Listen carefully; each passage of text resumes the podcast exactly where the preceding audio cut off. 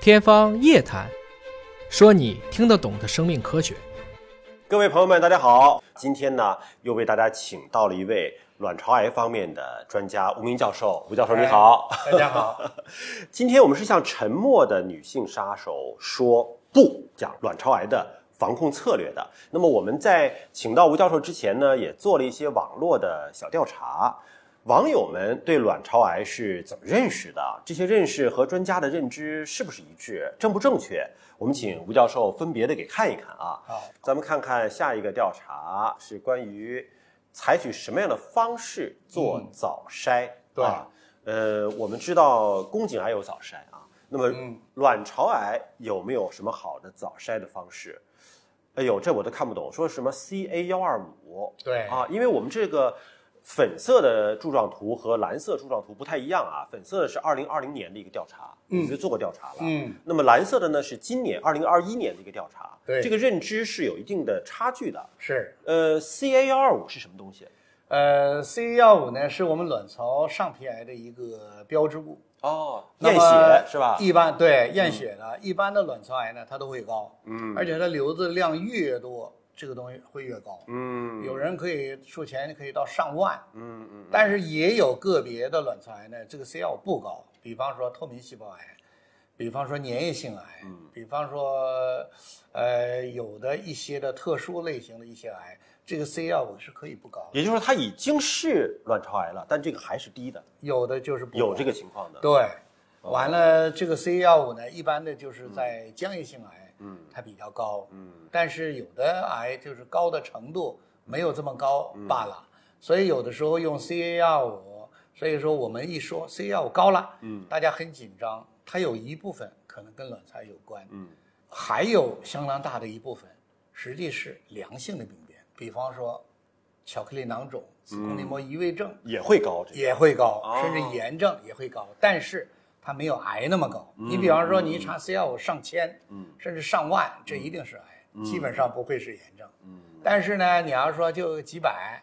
它就有可能是癌，也有可能是炎症，嗯有可能是癌。相对期比较早一点，是不是？呃，那倒也不一定，也不一定，哎也呦，不一也不一定。哎啊，但是肯定是这个瘤子越多了，它这个东西会越高啊。嗯一般情况是这样，所以有的时候特别早期的时候，有时候甚至 C 幺五会不高。哦，因为这个呢，它是一个抗原，嗯，这个抗原呢，实际它讲的是上皮性的肿瘤，嗯，它都会高，嗯，还有的时候呢，在我们腹腔的腹膜的表面，只要一长瘤子，它也会高，嗯，你像有的这个肿瘤本身它不高，嗯，但是它转移了，转移到腹腔的腹膜的表面，这个指标又也会会高哦高，对，所以它并不是一个直接的一个因果关系，它只是一个表象。是这个表象背后的原因可能是多种多样的。没错所以你看，二零二一年这个调查当中呢，这个这个认为它是早筛手段的，反倒下来了。这个有一个主要的原因，这个主要原因呢，就是美国它做了一个很长期的一个研究，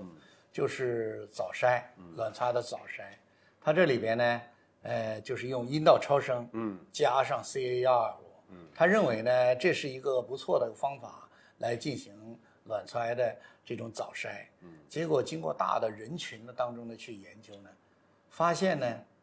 通过这种方法并没有降低卵巢癌的死亡率，这就说明这个方法还够不上像宫颈癌那种，嗯做 TCT 早筛的那种效果，所以说大家有很多人知道这个数据了，就就下来就了下来了。就下这来个这个调查等于就是已经公布了这个美国的一个是数据是啊。是是数据公布之后，大家会发现啊，CA 二五和阴道彩超、阴道 B 超这个好像联合起来也没有那么样的精准了，对吧？没错那是不是就没错带到了我们这个阴道超声了？按理说，这个是离卵巢这个位置最近的一种超声的没检测错方式了没错怎么还是不能够早筛呢？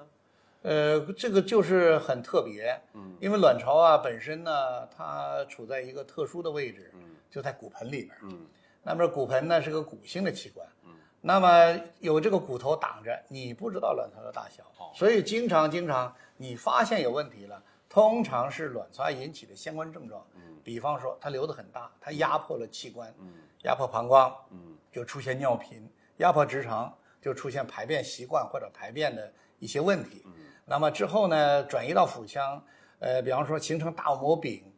它就能摸到块儿，还有呢有腹水就肚子胀，所以他出来的症状都是癌症引起的相关症状。转移了之后的症状对对，所以我们卵巢癌呢，正因为这个卵巢藏在那么一个位置，我们发现特别晚。嗯卵巢一发现，百分之七八十是三期到四期的，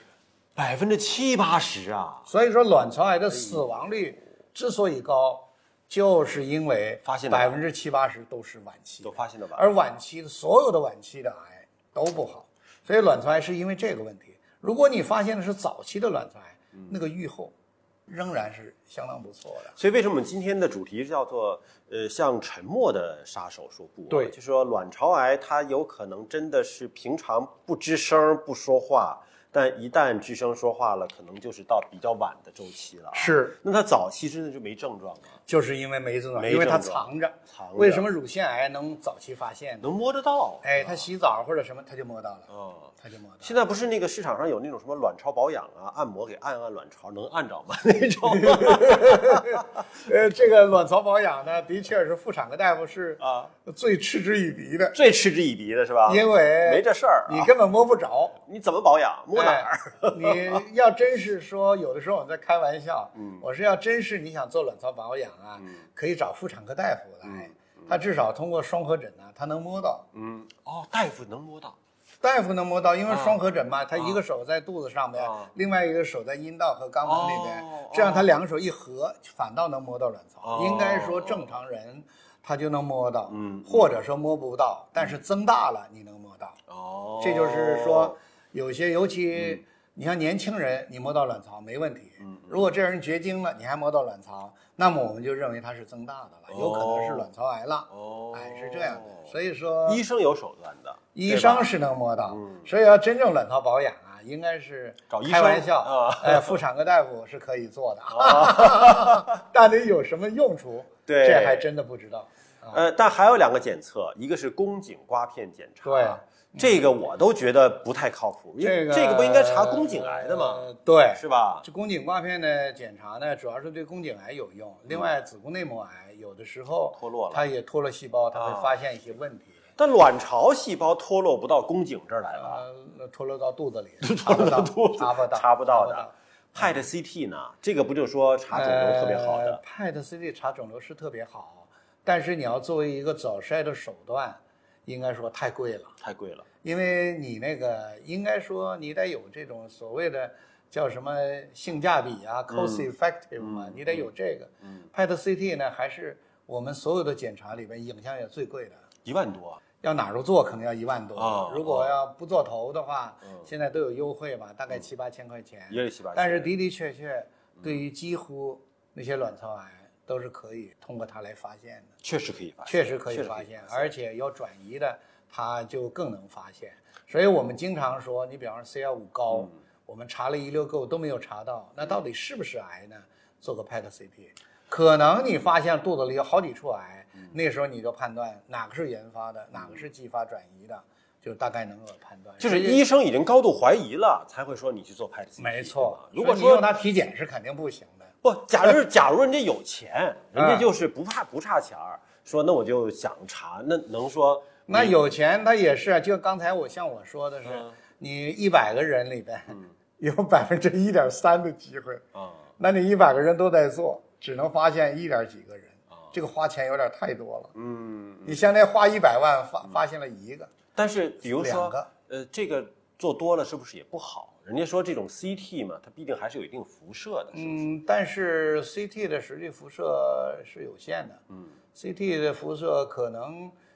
跟咱们过去那个胸透比啊，比那个小多了。哦，哦嗯啊，当然跟那个胸片儿比可能会高一点儿，但是你要是一年做，应该也问题不大。嗯，哎，这个射线的影响，呃，微乎其微。那哎还有一种影像学检查呀，叫磁共振呐、嗯磁共振不是据说能够看的，就是你整个体内的这个内脏结构都看得很清晰嘛？是它能做是卵巢癌的这种早期筛查的手啊呃，段不行，因为磁共振呢是干什么用的呢？就是有一个包，嗯，这个包跟它周围的器官到底有什么关系？这时候用磁共振嗯就特别好，尤其是实性的一个包，你用磁共振，它能看到，比方跟肠子啊有没有侵犯的，跟哪个血管呢有没有侵犯嗯的，这个特别重要。但是你要说用它来看得没得卵巢癌的这嗯种情况，或者说用它看盆腔一个稍稍增大的卵巢，到底它的效果好还是不好？嗯，实际有人早就做过研究，它跟阴道超声比，它不如超声。还不如超声呢，对，就盆腔里边它是不如超声，就也看不出来。就看不出来，白花钱哎呦。那个还是除了拍的 CT 最贵的。哦哦，就是没有哪一种检测的手段是全能的，是吧哎？对，啊但是就一般的病人来讲，你比方说他们家是一个家族性的，嗯或者是有遗传的这种可能性的，他就要监测我是不是会不会得卵巢癌，嗯那就应该大概每半年到一年做一个阴道超声加 CA 药物，嗯这个对这些高危的来讲是有益处的。嗯，就但是你对整个人群说，我用它来筛查卵巢癌，在体检中心各个这么去做，这个等于说它的开销跟你获得的好处比，可能也不是一个特别好的。嗯所以因为这些做的一切一切，最终的你得把卵巢的死亡率降下去，明白。才说明它有价值。所以现在非常重要的一个判断标准，就是还是家系的遗传。就如果真的是家族当中有这样的亲属，那就要引起高度的重视了。是的很多手段该上要上。是的。但假如说就是完全是从来没有过啊，可能也不必过分的杞人忧天。应该是，但也确实没有百分之百的事儿， 这个咱们也不能对不能打保票，呃，对但吧？嗯是的的确确体检的时候，现在基本上都包括 C 幺五和阴道超啊声，啊，对于女性的病人是这样，好，所以这个还是蛮重要的。好了，今天的节目就是这样了，感谢您的关注，好，再会。